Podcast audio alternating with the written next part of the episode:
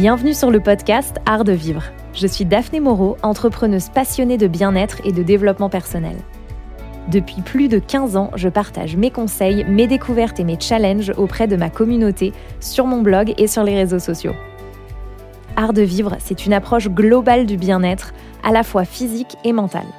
Chaque semaine, je vous propose une bonne dose d'inspiration, des astuces pratiques et des stratégies simples et concrètes que j'utilise moi-même au quotidien pour construire une vie intentionnelle, riche, épanouissante, créative et productive. Si vous aimez apprendre et que vous cherchez à cultiver le bonheur dans votre quotidien tout en développant votre propre potentiel, vous êtes au bon endroit. C'est parti pour l'épisode du jour. Bonjour à toutes et bonjour à tous. J'espère que vous allez bien et que vous prenez bien soin de vous cette semaine. Aujourd'hui, on se retrouve pour un nouvel épisode sur une thématique que j'aime énormément, qui est celle du concept de mentalité d'abondance versus mentalité du manque. J'ai découvert ce concept il y a près d'une dizaine d'années maintenant quand j'ai commencé à m'intéresser au développement personnel et ça avait été une vraie révélation à l'époque. Aujourd'hui, c'est vraiment un outil que j'ai euh, complètement intégré à ma manière de penser et d'agir au quotidien. Et donc dans cet épisode, je vais vous parler en détail de ces deux mentalités qui s'opposent, donc abondance versus manque. Et je vous donnerai aussi des conseils pour cultiver cet état d'esprit d'abondance qui est celui qui va nous permettre de grandir, d'évoluer et d'obtenir des résultats alignés avec ce qu'on a réellement envie de créer dans sa vie. Comment est-ce que vous percevez votre vie? Est-ce que pour vous c'est un euh, océan de possibilités infinies ou au contraire est-ce que vous percevez votre vie comme n'offrant qu'un nombre limité d'opportunités? Face à une situation qui se présente à vous, est-ce que vous imaginez uniquement les difficultés, les limitations ou les aspects négatifs? Ou est-ce que vous vous concentrez plutôt sur les opportunités de croissance, les solutions ou le potentiel d'amélioration? En préparant ce podcast, je suis retombée sur une citation qui dit Ce que tu penses, tu le deviens. Et c'est tellement vrai. Notre manière de penser, notre manière d'utiliser notre esprit, c'est vraiment le composant euh, primordial de notre succès dans tous les aspects de notre vie. Ce sont nos pensées qui vont nous permettre de définir comment on réagit face aux différentes situations qui se présentent à nous au quotidien.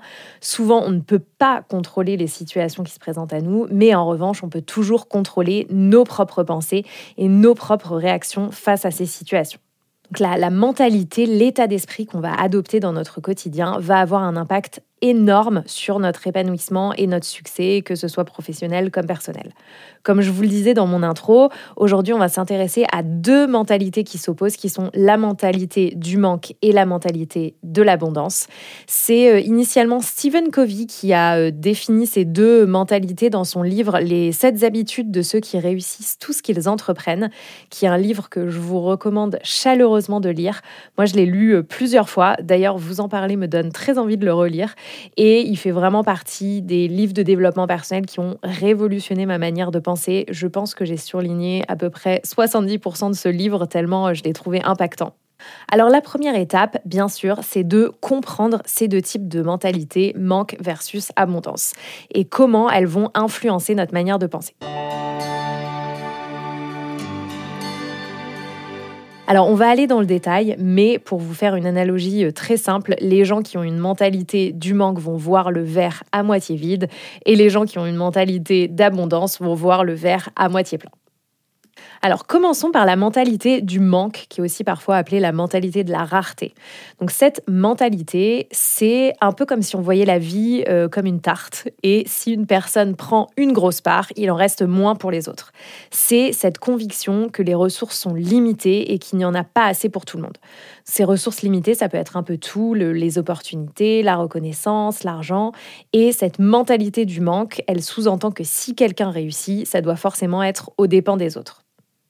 Donc cet état d'esprit du manque va créer des barrières mentales qui vont entraver le progrès, la croissance. On va se mettre des limites permanentes dans notre vie sans forcément avoir de raisons définies, parfois par pure habitude, et sans réellement questionner les raisons pour lesquelles on se met ces limites, ce qui va nous conduire à faire des choix qui sont souvent motivés par le manque ou par la peur. Quand on a un état d'esprit du manque et qu'on va rencontrer un obstacle, on va se dire que la vie est contre nous, qu'on n'a pas de chance, on va se retrouver paralysé et éviter l'action, ou en tout cas plutôt éviter le risque, parce qu'on va avoir peur du changement, on va avoir du mal à imaginer des solutions, et à force de répéter ce schéma dans tout un tas de situations, on va se retrouver à vivre une vie qui n'est pas forcément euh, alignée avec nos aspirations, pas forcément épanouissante pour nous, parce que on va se retrouver bridé par finalement nos propres croyances limitantes. Quand on a cette mentalité du manque, on va se concentrer uniquement sur ce qu'on ne peut ou ne sait pas faire, plutôt que justement sur ce qu'on peut ou sait accomplir, ce qui va nous empêcher d'atteindre nos aspirations, nos objectifs, ou en tout cas nous ralentir.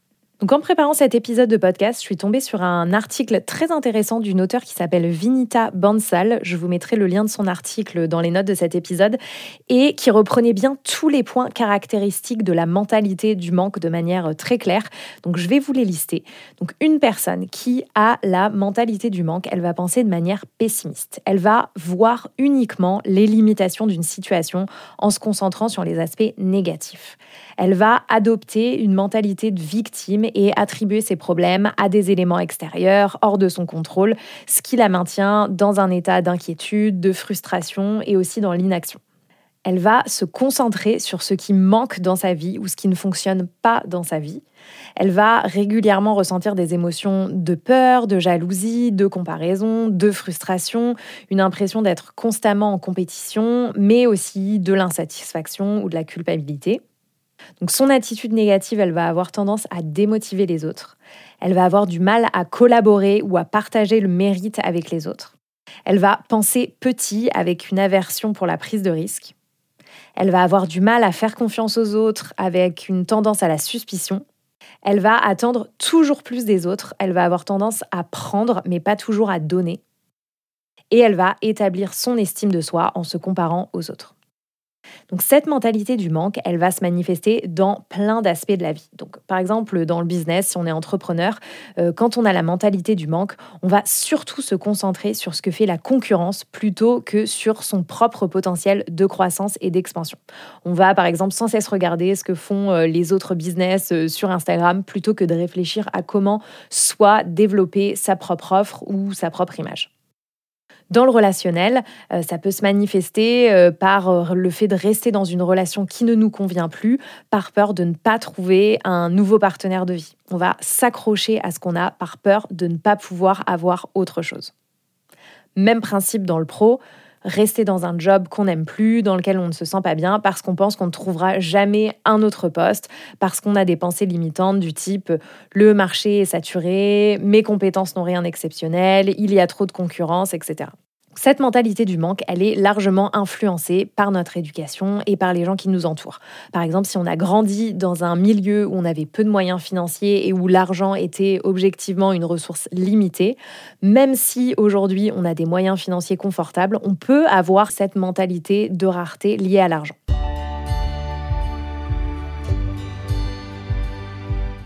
Alors au contraire, la mentalité d'abondance, c'est vraiment l'inverse toutes les limites perçues quand on a une mentalité du manque, elles vont être transformées en opportunités quand on a une mentalité d'abondance.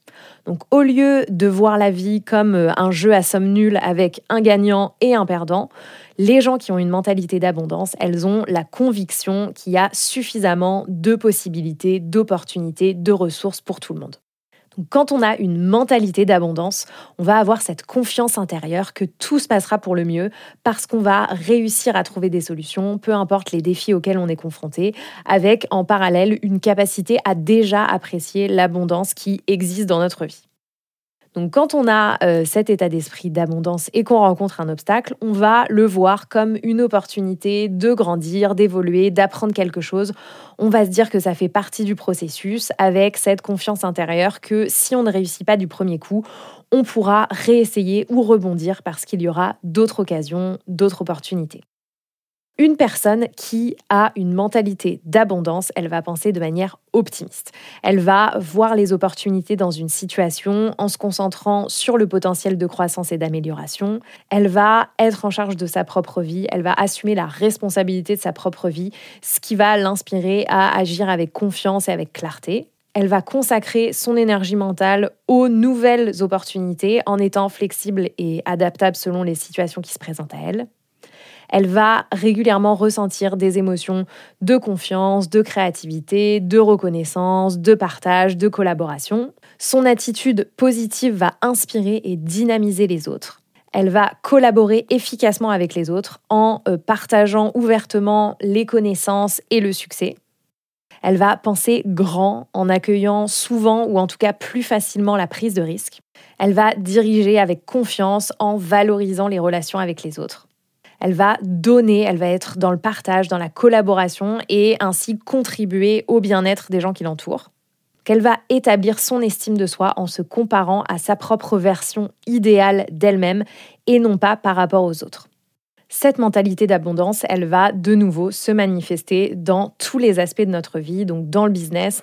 Quand on lance euh, un nouveau projet en tant qu'entrepreneur, par exemple, on ne va pas se comparer aux autres entreprises qui existent depuis des années ou des décennies.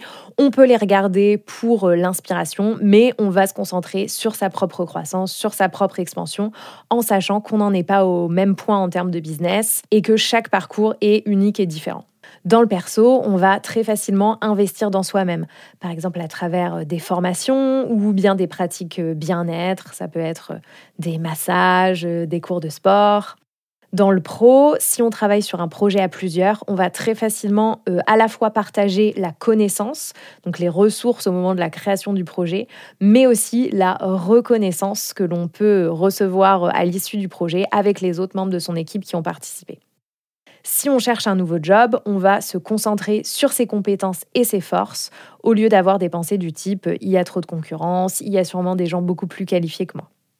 Donc finalement, les principales différences entre une mentalité du manque et une mentalité d'abondance, elles sont assez simples.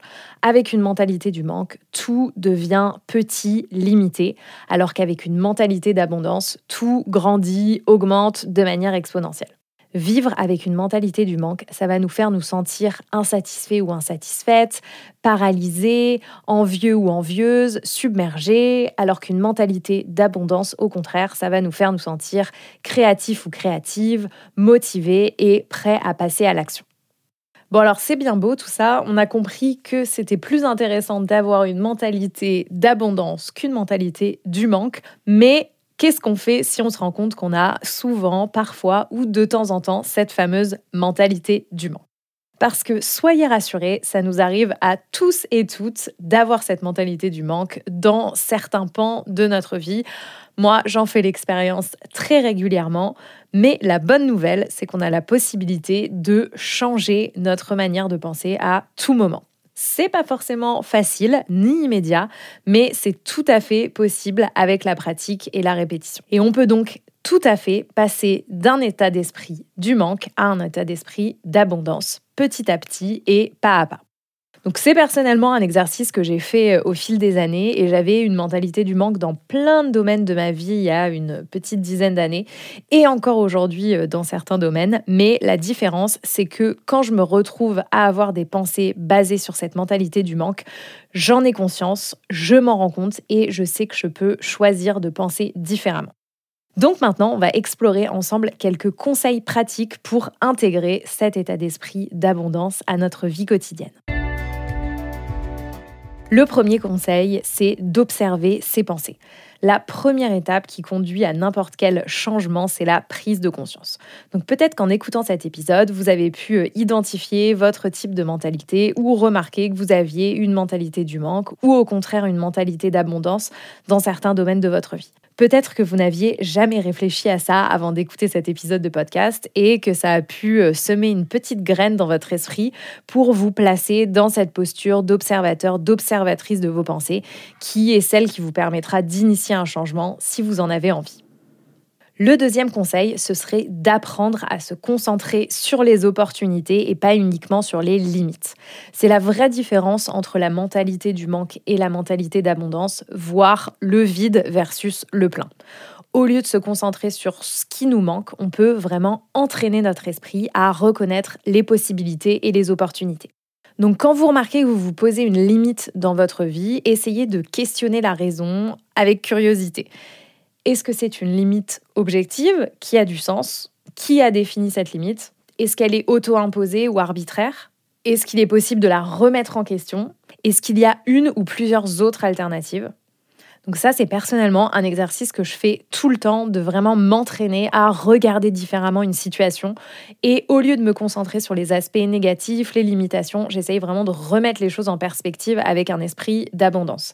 Parce que même si je suis capable d'adopter de, cet esprit d'abondance, c'est vrai que par défaut, je sais que j'ai quand même cette mentalité du manque qui euh, arrive toujours. Mais la vraie différence, c'est que je me vois faire, j'observe mes pensées et je suis capable de, de les changer pour justement agir de manière plus alignée avec le résultat que j'ai envie d'obtenir. Quand j'ai lancé euh, ce podcast, j'ai mis un peu de temps à le faire parce que je me disais, mais il y a déjà plein de podcasts de développement personnel, il y a déjà plein de choses super qui se font. Qu'est-ce que je vais apporter de plus, de différent? Euh, J'ai rien de plus exceptionnel que les autres.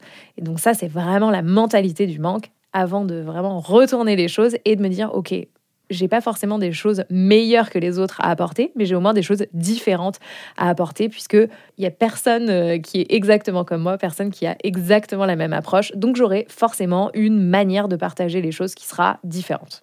Pour vous donner un autre exemple concret, par exemple, si vous avez envisagé un changement de carrière mais que vous n'avez pas encore sauté le pas, que vous n'osez pas, vous avez peut-être des pensées du type il n'y a pas assez de postes disponibles, le marché est saturé, mes compétences ne sont pas plus exceptionnelles que les autres, ou euh, il y a sûrement des gens plus qualifiés que moi, je ne suis pas à la hauteur, etc.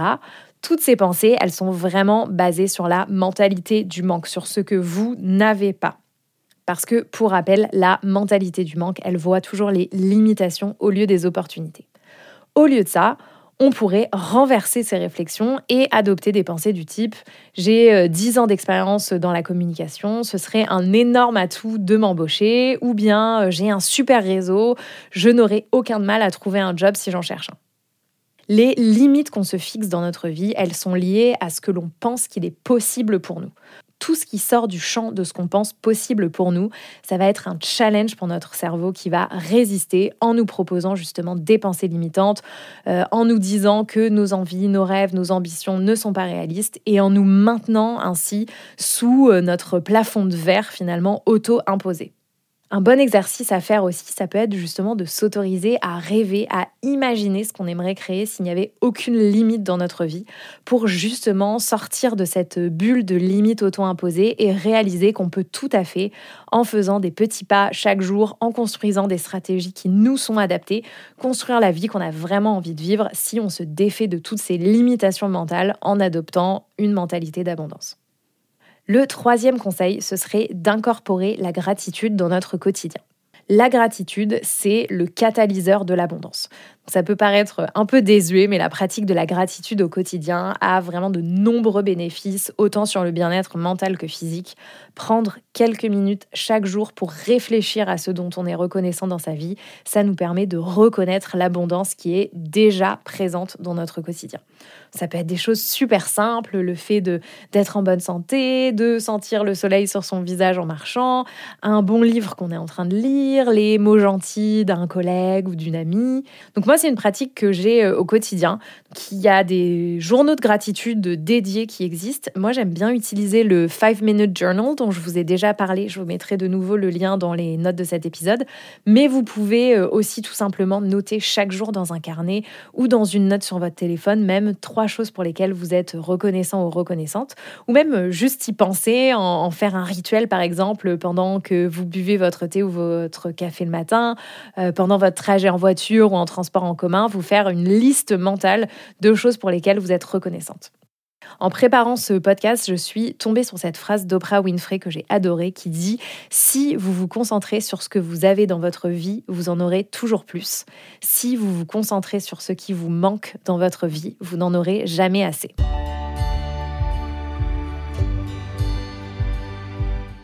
Le quatrième conseil, ce serait d'éviter la comparaison, de s'inspirer au lieu de jalouser. Donc si la gratitude est le catalyseur de l'abondance, la comparaison, c'est le saboteur de l'abondance. Chaque parcours est unique et se concentrer sur les accomplissements ou sur les actions des autres, ça nous empêche de nous concentrer sur notre propre croissance, nos propres compétences et de célébrer nos propres réussites plus on passe du temps à regarder ce que font les autres, moins on a de temps à dédier à nos propres aspirations et nos propres objectifs. Donc au lieu de jalouser ce que les autres ont accompli, de, de l'envier, ça c'est la mentalité du manque, on peut au contraire utiliser les accomplissements des autres pour s'inspirer ou pour s'encourager. Si eux ou elles ont réussi, pourquoi pas nous? On peut aussi se demander quelles compétences on pourrait acquérir, quelles habitudes on pourrait construire, quels risques on pourrait prendre pour atteindre nos objectifs, tout ça en s'inspirant des parcours des autres.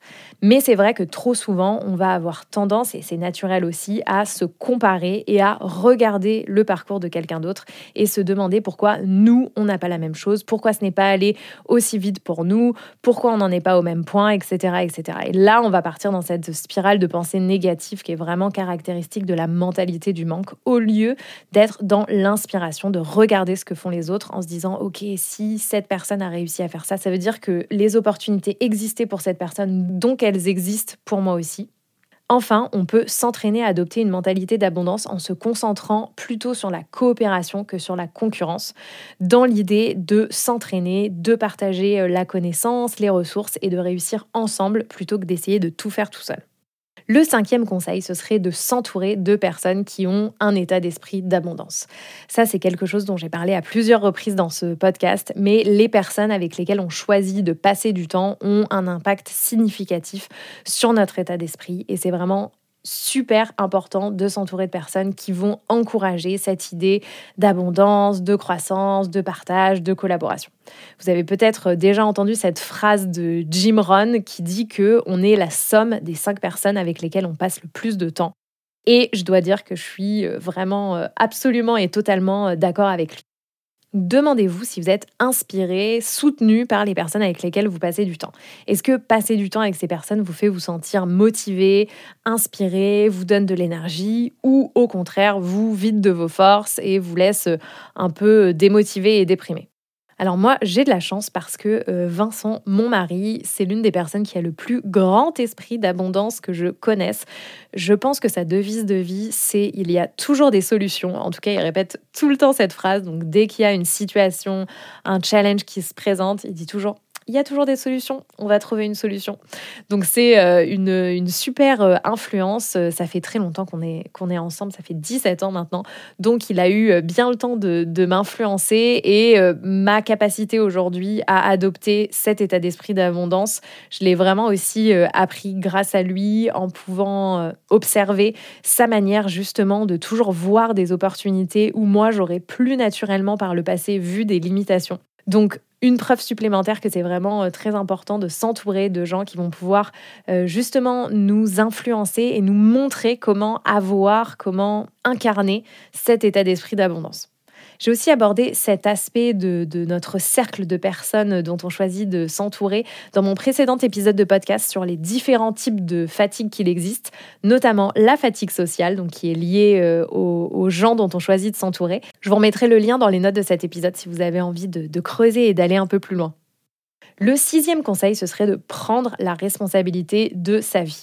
Quand on regarde le monde à travers le prisme du manque, ça va faire de nous une victime. On a l'impression que le monde est contre nous, on va blâmer les autres, les circonstances, les événements autour de nous pour tout ce qui ne va pas dans notre vie. Quand on fait ça, évidemment, on se sent totalement impuissant ou impuissante puisqu'on refuse de prendre la responsabilité de ce qui se passe dans notre vie. Au lieu de chercher à trouver des solutions et de mettre en place des choses pour créer un, changement positif dans notre vie qui va être aligné avec nos objectifs, on va au contraire rejeter la faute sur les autres et sur ce qu'ils auraient dû faire. Les personnes qui ont une mentalité d'abondance, elles vont faire l'inverse. Elles assument pleinement leurs responsabilités, la responsabilité de leur propre existence, et elles choisissent consciemment d'adopter des pensées et des actions qui sont en phase avec les résultats qu'elles souhaitent créer. Donc pour passer d'une mentalité du manque à une mentalité d'abondance, on peut se poser ce type de questions. Sur quoi ai-je le contrôle dans cette situation? Quel est le résultat que je souhaite? Quelles étapes puis-je mettre en place pour apporter un changement positif et me diriger vers ce résultat souhaité? Est-ce qu'il y a d'autres alternatives pour résoudre ce problème? Et enfin, mon dernier euh, conseil, ce serait de changer son langage. Les mots ont beaucoup d'importance. Le langage qu'on utilise va fortement influencer notre état d'esprit et va aussi souvent refléter nos éventuelles pensées limitantes. Donc reformuler la manière dont on exprime les choses, que ce soit à voix haute ou dans notre esprit, c'est un outil qui est vraiment puissant. Donc par exemple, au lieu de parler de coût, on peut parler d'investissement. Au lieu de se dire je ne peux pas le faire, on peut adopter une pensée du type je suis capable de relever ce défi. Quand on dépense par exemple 100 euros pour euh, s'acheter un billet de concert, on n'a pas perdu 100 euros. On a investi 100 euros dans une expérience qui nous a apporté de la joie, du plaisir, qu'on a partagé avec quelqu'un d'autre et qui a renforcé nos liens. Vous voyez l'énergie euh, différente entre mon billet m'a coûté 100 euros et j'ai investi dans une expérience qui m'a apporté joie, plaisir, je l'ai partagé avec quelqu'un et ça a renforcé nos liens. C'est vraiment subtil cette, euh, cette idée de reformuler euh, la manière dont on s'exprime, d'utiliser notre langage, mais ça peut avoir un impact vraiment fort sur notre propre perception et notre état d'esprit. Donc voilà pour l'épisode du jour. J'ai reçu plusieurs fois des messages me demandant si, euh, quand je donne des conseils et des astuces, je pouvais à la fin faire un petit récap en relistant les conseils que j'ai donnés. Donc je vais le faire. Mais cette astuces pour passer du manque à l'abondance, c'était d'observer ses pensées, d'apprendre à se concentrer sur les opportunités et pas uniquement les limites, d'incorporer la gratitude dans son quotidien, d'éviter la comparaison, de s'inspirer au lieu de jalouser de s'entourer de personnes ayant un esprit d'abondance, de prendre pleine responsabilité de sa vie et de changer son langage. J'espère de tout cœur que cet épisode vous aura plu, qu'il vous aura fait réfléchir et vous aura appris des choses. Est-ce que vous avez pu identifier si vous aviez plutôt une mentalité d'abondance ou une mentalité du manque? Si vous avez d'autres conseils à partager avec moi sur cette thématique ou si vous avez envie de me faire vos retours, vous pouvez comme toujours m'écrire à podcast au singulier at daphné.fr. Et comme toujours, on termine cet épisode avec mes deux coups de cœur et découvertes de la semaine.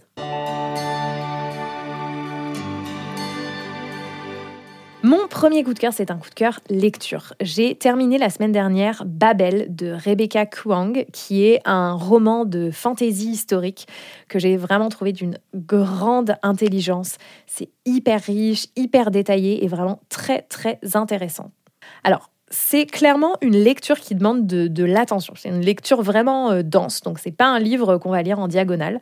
Dans ce livre, on suit Robin, qui est un jeune orphelin chinois qui est recueilli à Canton par un professeur et emmené à Londres, où il va euh, consacrer toutes ses journées à l'étude des langues dans l'espoir d'intégrer le prestigieux Institut royal de traduction de l'Université d'Oxford, qui est connu sous le nom de Babel, d'où le titre du livre. Donc ce roman, il aborde tout un tas de sujets, l'importance des langues, des mots, de l'étymologie, euh, de la traduction, mais aussi des thématiques comme le racisme, le colonialisme et euh, l'histoire de l'impérialisme britannique au 19e siècle. Honnêtement, quand j'ai commencé ma lecture, j'ai un peu douté de ma capacité à le terminer. Normalement, j'ai du mal avec les histoires qui se passent dans le passé, il y a plusieurs siècles comme ici, mais j'avais tellement aimé euh, le précédent roman de cet auteur que j'ai lu, qui s'appelait Yellowface, qui était pour le coup un genre totalement différent, que j'avais vraiment envie de lire euh, un de ses autres livres. Donc J'avoue que j'ai eu du mal à me plonger dans Babel euh, au début, mais dès que l'histoire euh, prend son envol et dès que les premières euh, touches de fantaisie apparaissent, je me suis vraiment laissée emporter par l'histoire et je suis hyper contente de ne pas avoir abandonné parce que ce roman, c'est vraiment une expérience. Comme je vous le disais, c'est hyper riche, hyper dense, hyper détaillé. J'ai appris tellement euh, de choses, c'était vraiment passionnant. Si vous aimez lire, c'est un roman que je vous recommande vraiment parce que, une fois de plus, c'est vraiment une expérience inédite. Personnellement, j'ai jamais lu aucun livre qui ressemblait euh, de près ou de loin à Babel. Et en ça, je trouve ça hyper intéressant. Et en plus, si vous aimez la, la fantaisie historique ou le genre euh, Dark Academia, ça devrait vous plaire. Le seul petit euh, bémol que je pourrais euh, donner à, ce livre, c'est que euh, malgré le fait que les personnages soient bien développés, j'ai eu du mal à vraiment m'attacher à eux. Donc si vous avez lu Babel, je serais curieuse d'avoir votre retour sur ce point. Et enfin, ma deuxième recommandation, c'est une recommandation musique avec un nouveau groupe que j'ai découvert qui s'appelle The Revivalists. C'est un groupe de rock de la Nouvelle-Orléans que je trouve vraiment hyper sympa. Ils sont euh, huit membres, donc assez nombreux. Il y a pas mal d'instruments différents. Et leur euh, dernier album est vraiment sympa, euh, très good mood. En ce moment, je l'écoute en boucle. moi, je suis toujours à la recherche de nouvelles recommandations musique, parce que j'écoute de la musique tout le temps, toute la journée, du soir au matin. Donc je me suis dit que peut-être que vous aussi. Donc voilà, je partage. Je vous mettrai le lien de leur dernier album dans les notes de cet épisode. Merci de nous avoir rejoints et d'avoir écouté cet épisode. S'il vous a plu, n'oubliez pas de vous abonner à ce podcast sur votre plateforme d'écoute préférée afin de ne manquer aucun épisode. Pour soutenir ce podcast, partagez cet épisode sur les réseaux sociaux en taguant mon compte Daphné Moreau, faites-le découvrir à un ou une amie qui pourrait l'apprécier, ou bien laissez-moi simplement un avis sur votre plateforme d'écoute préférée. N'hésitez pas à réagir à cet épisode et à m'envoyer vos questions, suggestions ou astuces par mail à l'adresse podcast à afin d'enrichir les prochains épisodes. Je compte sur vous. Je vous souhaite une très bonne semaine et prenez bien soin de vous.